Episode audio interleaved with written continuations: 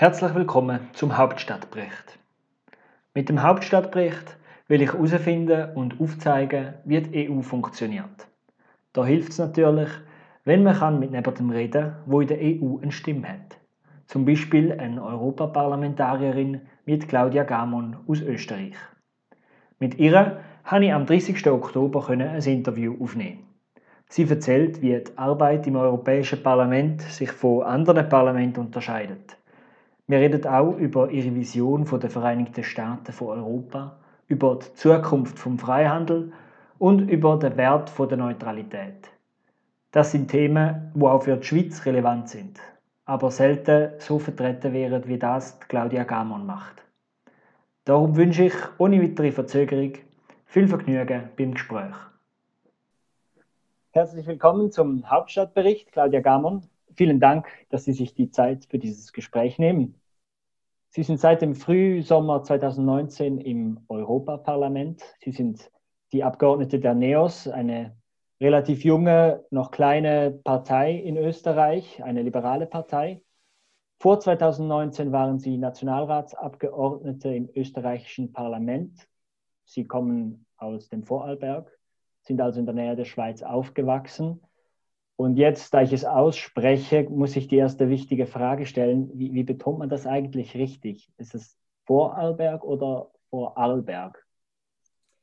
Da gibt es große Debatten darüber, wie es richtig ist. Okay. Wo, wie, wo, ich aufgewachsen bin, hat man immer gesagt Vorarlberg, aber es gibt auch andere Gegenden, wo sie Vorarlberg sagen. Ich weiß es ehrlich gesagt nicht. Okay, okay, gut. Es sagen nämlich alle hier auch unterschiedlich. Gut, so viel zum linguistischen Bildungsauftrag des Hauptstadtberichts.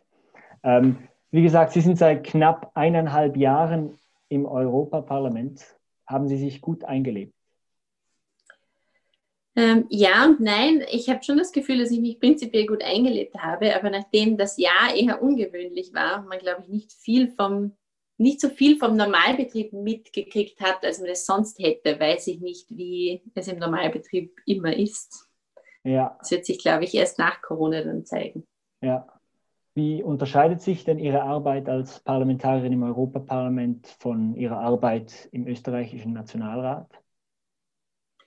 Es ist vielleicht für, für Schweizer schwieriger zu verstehen, aber der österreichische Nationalrat ist nicht wirklich ein Arbeitsparlament. Äh, die gesetzgebende Tätigkeit dort beschränkt sich auf das Diskutieren der Gesetzesvorschläge und das ab und zu vielleicht Verfassen von Änderungsanträgen, aber das ist wirklich in einem, in einem kleinen Rahmen, weil der Nationalrat eigentlich nicht die Ressourcen hat, um wirklich legislativ tätig zu werden. Also da gibt es keinen großen legislativen Dienst oder und die Abgeordneten haben selber wenig Ressourcen. Das heißt, die gesetzgebende Tätigkeit kommt vor allem von, äh, von Seiten der Regierung aus und das jetzt soll nicht despektierlich klingen, aber das Parlament winkt das dann durch. Ja, und das ist, weil, weil es auch ein, ein Regierungsoppositionssystem ist, oder? Ähm, ja, ja, genau. So, so, solange die, genau. In der Opposition haben sie keinen Sitz in der, äh, in der Regierung und dann sind sie weniger. Genau, einerseits das, aber auch die Regierungsabgeordneten sind nur dazu da, um Ja und Nein zu sagen. Ach so, okay. Dafür waren Sie äh, eine Person von, von etwas weniger Leuten. In, Im Europaparlament sind Sie eine von 705 Abgeordneten. Dafür für den ganzen mhm. Kontinent. Wo fühlen Sie sich einflussreicher? Also alleine schon deshalb, weil das Europaparlament eben schon ein Arbeitsparlament ist und sehr viel Verantwortung auf dem einzelnen Abgeordneten liegt, habe ich schon das Gefühl, dass ich hier mehr bewegen kann. Ähm, das ist ähm, als, als Abgeordnete kann ich mehr bewegen. Das bedeutet aber nicht, dass der österreichische Nationalrat irrelevant wäre oder vor allem nicht politisch irrelevant wäre, sondern ganz im Gegenteil. Aber man kann, wenn man gerne parlamentarisch arbeitet, einfach im Europaparlament mehr tun, weil es anders funktioniert. Man kann als Berichterstatter und Schattenberichterstatter für diverse Gesetze einfach sehr viel mehr Einfluss haben auf das, was wirklich schlussendlich in einem Gesetz drinnen steht. Und das kannte ich aus meiner vorherigen parlamentarischen Tätigkeit gar nicht so wirklich. Ja. Äh, können Sie kurz beschreiben, was, was, ein, was ein Berichterstatter ist, was, was er macht? Ja, also im, im Europäischen Parlament ist jedes Schriftstück, das durchs Parlament geht, ist ein Bericht. Egal, ob das eine Resolution ist oder eine, oder eine Verordnung oder e, egal, was es ist, alles ist ein Bericht. Ähm, und es gibt im, im, im Regelfall immer einen zuständigen Abgeordneten dann für diesen Bericht im Parlament. Der, der ist der Berichterstatter und der hat, ähm, und ich erkläre das jetzt ein bisschen vereinfacht, die Aufgabe, äh, die Aufgabe für das Parlament, einen Standpunkt zu erstellen. Ja. Ähm, wenn wir ein, Gesetz hernehmen, dann wäre der Berichterstatter dafür zuständig, die Verhandlungen zu leiten mit seinen Schattenberichterstattern aus den anderen Fraktionen, um zu einem Parlamentsstandpunkt zu kommen, der dann in den Trilogverhandlungen gegenüber dem Rat vertreten wird. Wenn, wenn wir von Einfluss sprechen, Österreich ist, ist ein kleines Land, es stellt 19 von 705 äh, Abgeordneten im Parlament, einen Kommissar, ähm, eine Stimme im EU-Rat. Haben die Österreicherinnen überhaupt irgendeinen Einfluss in Europa? Und wenn ja, woran sieht man das? Ja, aber es ist ja auch, der, äh, der, europäische Föderalismus funktioniert ganz anders als der Schweizer Föderalismus. Natürlich ähm, haben wir, wir haben zwar 19 Abgeordnete im Europaparlament, aber wir machen ja auch als österreichische Abgeordnete, wenn wir Gesetze verhandeln, das natürlich bis zu einem gewissen Grad als Österreicher, aber es sind ja Gesetze, die für alle Europäerinnen und Europäer funktionieren müssen. Wir haben ja die Verantwortung, Gesetze zu bauen, die für alle europäischen Regionen funktionieren und die, die die Unterschiede mit hineinnehmen. Das ist unsere Aufgabe, europäisch zu denken. Und der föderale Aspekt kommt ja eigentlich mehr über den Rat rein. Wir haben ja. die Aufgabe, europäisch zu denken und der Rat hat, also so, so sehe ich es zumindest auch die Aufgabe, die Perspektive der Mitgliedstaaten reinzubringen. Und äh, dadurch, dass es ja in vielen Bereichen immer noch ein, ein, ein Vetorecht gibt äh, im Rat, was Steuern betrifft, Außenpolitik und so weiter, könnte man natürlich schon sagen, dass sogar kleinere Staaten, dass, dass, die, dass es da ein, ein Missverhältnis auch in der Macht gibt, weil kleinere Staaten natürlich auch wichtige Entscheidungen blockieren können. Okay. Kommen wir zum, zu Ihrem politischen Programm. In Ihrem Wahlprogramm fordern Sie die Vereinigten Staaten von Europa. Äh, wie stellen Sie sich diese Vereinigten Staaten vor und welche Probleme wollen Sie damit lösen? Also die Vereinigten Staaten von Europa sind eine politische Idee, eine Vision. Die könnten auch Republik Europa heißen oder schieß mich tot, irgend, irgendwas. Das kann auch ein Fantasiename sein. Es geht um die Vision, dass Europa stärker politisch zusammenrückt und stärker zu, ähm, zu, zu einem zu einem föderalen Bundesstaat wird, weg vom, vom Staatenbund hin zum Bundesstaat. Das bedeutet natürlich auch, äh, dass mehr Kompetenzen auf die europäische Ebene gehoben werden würden, die derzeit bei den Mitgliedstaaten liegen. Es bedeutet aber nicht, dass das Subsidiaritätsprinzip oder der Föderalismus abgeschaffen würde. Wir wollen ihn nur weiterentwickeln, dass Europa stärker zusammenwächst dort, wo es Sinn macht. Zum Beispiel in der Verteidigung oder zum Beispiel teilweise auch im Steuerbereich, je nachdem, wo es sinnvoll ist. Ähm, und warum brauchen wir das? Ich finde, man merkt es im Moment erst recht wieder. Das ist, wir befinden uns in so einer bewegten Zeit, weil jetzt die Entscheidungen getroffen werden, welcher demokratische Lebensentwurf ist wirklich erfolgreich in der Welt und welcher setzt sich durch. Und der europäische demokratische Lebensentwurf ist sehr stark unter Druck ähm, durch China, durch den äh, chinesischen Überwachungsstaatskapitalismus, sehr stark unter Druck auch äh, von amerikanischer Seite. Ähm, und äh, ich möchte aber nicht, dass Europa zu einem Freiluftmuseum wird. Ich möchte nicht, dass Europa irgendwann nur noch der schöne Urlaubsort der Welt ist, wo man sich die Welt von gestern anschauen kann, sondern dass hier schon auch die Welt von morgen gestaltet wird. Aber dafür müssen wir anerkennen, dass wir auch unsere politischen Systeme ändern müssen, dass wir globaler denken können und größer denken können. Ja, jetzt haben Sie schon ein bisschen diese anderen Großmächte ange, angesprochen. Welche Rolle soll Europa in der Welt einnehmen?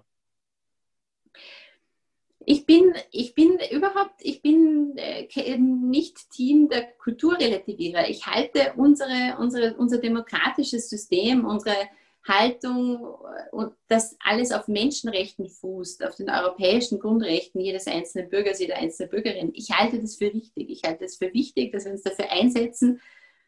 Ich halte es eigentlich auch für richtig und für erstrebenswert, dass mehr Leute auf dieser Welt so leben können, wie wir in Europa leben. Man mag unterschiedlicher Meinung sein, ob man das gut findet oder nicht, aber ich stehe dazu, dass ich das gut finde. Ich stehe dazu, dass ich die Trennung von Kirche und Staat gut finde. Ich stehe dazu, dass ich Menschenrechte gut finde. Und ich glaube, wir würden alle auf dieser Welt besser leben, wenn mehr Leute so leben könnten. Und das ist das, was es in Europa zu erhalten gibt, aber was wir auch, wozu ähm, wir auch stehen müssen, dass wir glauben, dass es die Mühe auch wert ist. Wenn natürlich unser System weniger easy ist als wie in einem autoritären Staat, wo man vieles einfach bestimmen kann. Aber ich glaube, wir müssen den Beweis antreten, dass es der Wert ist, sich für dieses Lebensmodell einzusetzen. Okay, aber auf, auf welchem Weg ist Ihre Vision erreichbar? Die EU ist ja nicht bekannt dafür, sich schnell zu entwickeln. Äh, es hat, es hat jetzt eine weltweite Pandemie und einen enormen wirtschaftlichen Einbruch benötigt, dass die EU sich erstmals zu einer gemeinsamen Schuldenaufnahme bereit erklärt hat. Und das auch nur zeitlich begrenzt momentan. Was für eine Krise wäre denn notwendig, um den Vereinigten Staaten Europas äh, zum Durchbruch zu verhelfen? Oder welchen anderen Weg sehen Sie? Ähm, also ich, ich, ich anerkenne das klarerweise, dass es nicht einfach sein wird, weil, die, weil viele europäischen Institutionen in der Vergangenheit bewiesen haben, dass es nicht schnell geht. Aber das war die letzten 20 Jahre vor allem so, oder von seit dem Lissabon-Vertrag. Davor ist es schon öfters immer wieder mal sehr schnell gegangen. Also da hat die Europäische Union ja in gewissen Zeiten in den letzten Jahrzehnten enorme Entwicklungssprünge in einer kurzen Zeit gemacht. Und ich glaube, wir müssen zu diesem Spirit wieder zurückkommen. Dafür muss man aber zuerst anerkennen, was das Problem ist. Und ich glaube, sobald wir das haben und sobald die Dringlichkeit und der Leidensdruck so hoch sind, auch für die jeweiligen, ähm, für die jeweiligen Entscheidungsträger auf nationaler Ebene, dann wird, es, dann wird es wieder schneller gehen. Der Leidensdruck jetzt für, für, die, für die nationalen Entscheidungsträger dementsprechend. Ja, weil es ist, ähm, irgendwann werden auch nationale Entscheidungsträger auch sich eingestehen müssen, wir haben nur beschränkte Möglichkeiten mit unserer Kleinstaaterei. Die, die Wirtschaft wird darunter leiden, ähm, die Menschen werden im Zuge dessen darunter leiden ähm, und, äh, die, und eine offensichtliche Lösung dafür wäre, die Versprechungen, die sich auch durch ein stärkeres Europa manifestieren könnten. Und so sehe ich einen Weg darin, weil man muss schon auch erklären, warum ist das gut für uns? Warum wäre das eine super Idee? Das ist die Aufgabe von Politik. Und, und ich glaube, wir sind im Moment sehr stark in der Problemanalyse. Und solange, sobald die mal abgeschlossen ist und man auch ein ehrliches Bild hat davon, wie schlecht es um die Zukunft Europas steht, vor allem in, in Relation zu den anderen Weltmächten. Sobald wir uns eingestehen, dass wir gar nicht so gut unterwegs sind, wie wir uns es gerne einreden, wird das, glaube ich, schnell weitergehen in der Weiterentwicklung der Union. Jetzt haben Sie vorhin die, den Überwachungsstaatskapitalismus von China schon angetönt. Sie sind aber auch eine Liberale und Liberale sind dem Freihandel grundsätzlich positiv eingestellt. Jetzt hat auch dieser Freihandel es mitunter ermöglicht, dass eine zumindest teilweise totalitäre Macht sich so schnell entwickelt hatte. Und dank der Attraktivität dieses riesigen Markts, den das chinesische Regime kontrolliert, hat das, dieses Regime auch Einfluss auf Europa oder, auch, oder zumindest auf Akteure in Europa? Wie, wie soll Europa sich konkret gegenüber dem chinesischen Regime jetzt äh, verhalten? Ich glaube, noch hat Europa ja auch die Möglichkeit, Politik zu machen mit der Größe des Marktes, den wir hier haben. Ich glaube, da darf man sich selber nicht kleinreden. Wir sind immer noch ein riesiger, riesiger Binnenmarkt und schaffen es, glaube ich, nicht, aus dieser diese Verhandlungsmacht wirklich zu nutzen. Und da haben wir nur noch beschränkt Zeit, um sie zu nutzen. Das ist auch eine Erkenntnis, weil es kann dann relativ schnell gehen, dass, dass, die, dass die Stärke des europäischen Binnenmarkts weniger wert ist, als sie jetzt ist. Also Handelsinflation. Und, und da und da wäre ich schon dafür, dass man sagt, einerseits strategisch vorzugehen und auch anzuerkennen, wo dringt China sehr stark in Europa ein. Wo werden strategische Infrastrukturprojekte aufgekauft, wo wird strategisch investiert äh, aus chinesischer Seite und anzuerkennen, dass wir da nicht zuschauen können, sondern wenn dann proaktiv dem entgegentreten müssen. Wieso schaffen wir es denn bisher noch nicht die, die europäische Macht oder die, die Macht des Marktes zu nutzen? Was sind die Gründe aus Ihrer Sicht? Hm. Weil, weil wir natürlich auch vielleicht in den letzten Jahren stark darunter gelitten haben, ein bisschen einen Minderwertigkeitskomplex auch gegenüber China zu entwickeln. Man muss, man muss sich einmal auf die Hinterbeine stellen. Aber ich glaube, es wird auch viel zu wenig darüber diskutiert, wie wichtig das, also wie, dass wir den Freihandel wieder auch politischer gestalten müssen. Als, als politisches Instrument auch. Ja, es ist ja auch ein politisches Instrument, um unsere, um unsere politischen Ziele im Bereich des Klimaschutzes auf den Weg zu bringen.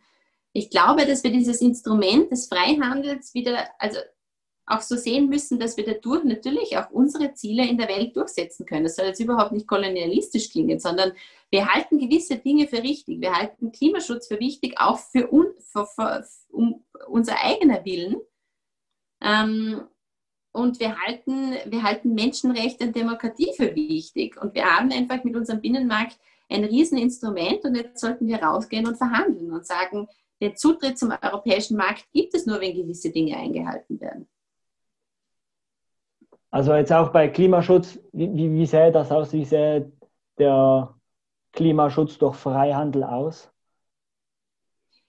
Nein, es ist ganz klar, dass das, äh, das, das Klimaschutzabkommen in Zukunft, vor allem jetzt quasi in der Phase des Green Deals, nur dann abgeschlossen werden können, wenn sie starke Klimakapitel beinhalten. Das kann zum Beispiel sein, sobald sich Europa mal einigt auf das, was wir Carbon Border Adjustment Mechanism nennen, wo es de facto dann darum geht, wie können wir Carbon Leakage verhindern, nämlich wenn wir strenge Regeln haben, dass dann die, dass dann die äh, stark emittierende Industrien einfach in andere Länder ab, ähm, ähm, auswandern das ist eine Frage, die sich mit Freihandel lösen lässt oder mit Freihandelsabkommen, weil mir wäre nicht klar, mit was sonst, weil sonst können wir nur hoffen und beten, dass das nicht passiert. Aber wir haben ja Instrumente dafür.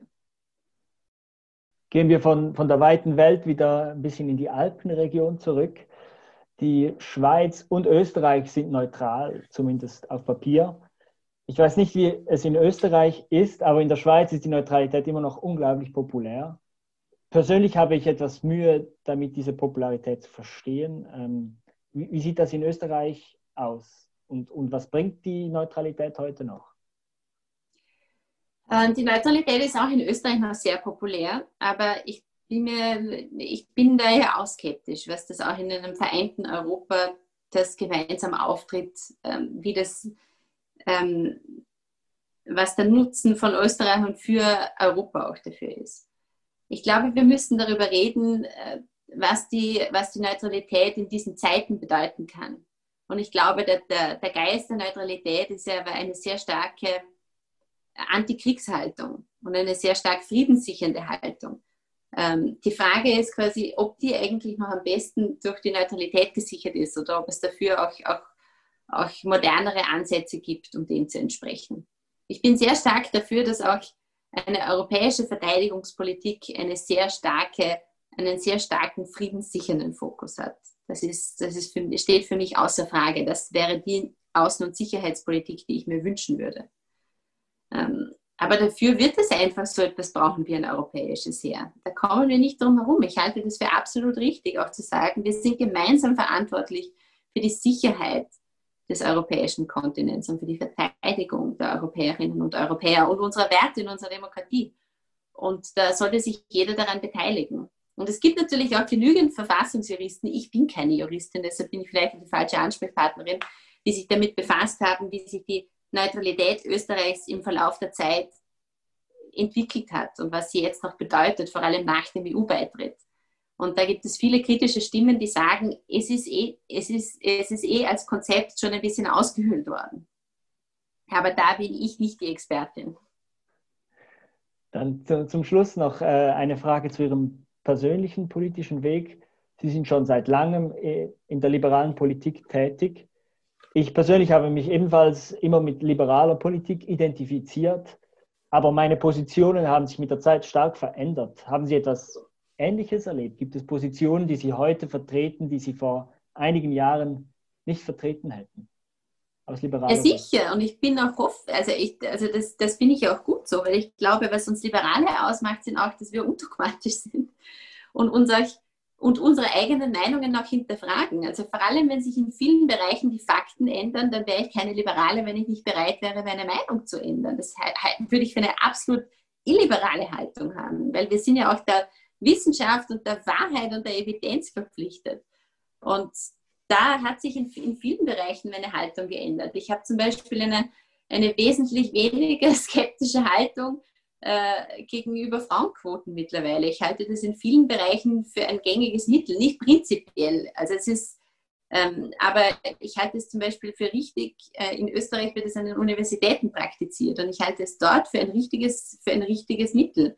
Ähm, auch im, im, im, im öffentlichen Dienst, weil der Staat dadurch ja auch eine Haltung vertritt ich bin kein Fan davon im privaten Bereich, und, äh, weil, weil ich finde, dass es dort äh, zu stark in die unternehmerische Freiheit reingeht. Aber wenn der Staat davon überzeugt ist, dass Frauen und Männer gleichsam vertreten sein sollten in den Führungsgremien, dann ist das wie jedes Unternehmen, das auch für sich selbst entscheiden kann, kann auch der Staat für sich selbst sagen. Ich glaube, dass ich das für richtig empfinde. Weil, ähm, und da habe ich meine Meinung persönlich auch in vielen Bereichen geändert und auch in anderen Dingen. Aber ich finde es auch gut so. Okay, Claudia Gammon, vielen Dank für das Gespräch. Dankeschön. Das war das Gespräch mit der Europaparlamentarierin Claudia Gammon. Nach dem Gespräch ist bei mir vor allem etwas hängen geblieben, wo in der Schweiz aktuell sehr relevant ist. Die Claudia Gammon redet davon, dass man den Freihandel wieder politischer gestalten muss. Ich will da schnell vorausschicken, dass die folgenden Aussagen meine Gedanken sind, und ich der Claudia Gammon auf keinen Fall irgendwelche Worte ins Maul legen will, wo sie vielleicht nicht so gemeint hat. Das, was jetzt kommt, sind also nicht meine Interpretationen von ihren Aussagen, sondern die Gedanken, wo ihre Aussagen bei mir ausgelöst haben. Freihandel ist ein politisches Instrument und kein Selbstzweck. Das gilt für den Handel mit Gütern und Dienstleistungen, aber auch für den freien Kapitalverkehr. Die Instrumente führen generell zu mehr Wettbewerb und tieferen Preisen für Konsumenten und das ist gut. Man muss aber auch die anderen Effekte berücksichtigen. Die Instrumente können auch dazu führen, dass totalitäre Mächte stärker werden oder Arbeits- und Umweltstandards umgangen werden. Das heißt nicht, dass wir die Instrumente zum Fenster rausschiessen müssen, aber wir müssen lernen, sie besser und differenzierter zu spielen. Die Konzernverantwortungsinitiative, die Ende November zur Abstimmung steht, könnte man zum Beispiel als so einen Versuch anschauen, differenzierter mit dem Instrument Freihandel umzugehen. Mit dem Gedanken verabschiede ich mich für heute. Falls du Rückmeldungen hast zu dieser Folge oder Ideen für weitere Themen und Interviews, freue ich mich auf deine Kontaktaufnahme. Entweder per Mail an die Adresse janosch.ammann.hauptstadtbericht.eu das ist janosch.ammann.hauptstadt-bericht.eu oder über Twitter auf janoschamann oder hauptstadtbrcht. Vielen Dank fürs Hinhören und liebe Grüße aus Brüssel. Auf Wiederhören.